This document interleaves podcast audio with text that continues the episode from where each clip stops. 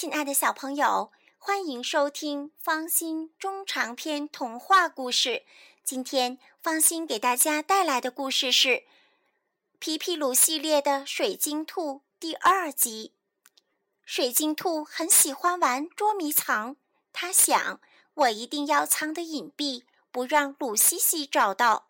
水晶兔看见一个石凳子上坐着一位老爷爷，他藏到石凳下边。心想：鲁西西准找不着。水晶兔忽然觉得石凳子的两边出现了两只粗糙的大手，它不知这是怎么回事。两只大手迅速向水晶兔靠拢，水晶兔无路可逃，它被抓住了。哟，是一只玻璃兔子，活的！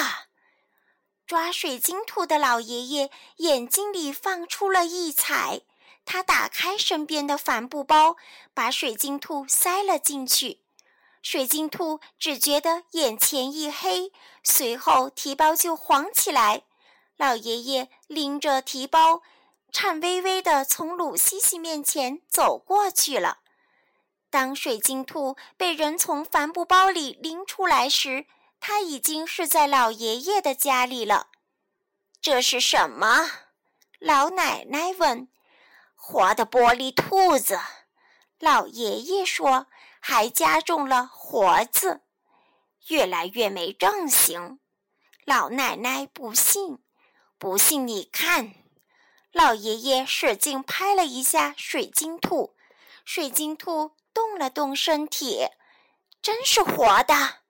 老奶奶惊讶了，这可是稀世活宝呀。老爷爷说。哪来的？实的，实的，对，实的。其实，老爷爷看见鲁西西抱着水晶兔走进公园的，咱们把它卖了，换台彩电。也皮皮隔壁那小子，老爷爷得意地说：“能卖那么多钱？”老奶奶不信：“两千块没问题。”老爷爷肯定，哪儿去卖呀？黑市呀！他们的对话，水晶兔有的听不懂。不过，他隐隐约约感到，这位老爷爷和那位老奶奶对他不像鲁西西和皮皮鲁那样亲切。他们嘴上怎么老是买呀、卖呀、钱呀什么的？这天晚上，水晶兔被老爷爷带到黑市上来了。要宝贝吗？老爷爷靠近一个二道贩子。什么？古董？黄金？二道贩子问。比黄金可值钱。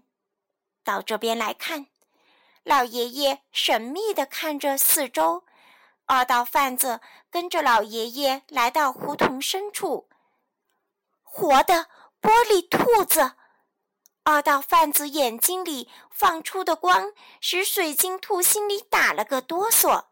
他知道这是无价之宝，多少钱？两千。老爷爷伸出两个手指头，一千五。二道贩子还价了，两千少一分不卖。老爷爷坚持原则，好，两千。我买，二道贩子数钱，水晶兔终于明白自己被老爷爷出卖了。他看着眼前的两个人，一边舔指头，一边数钱，感到恶心。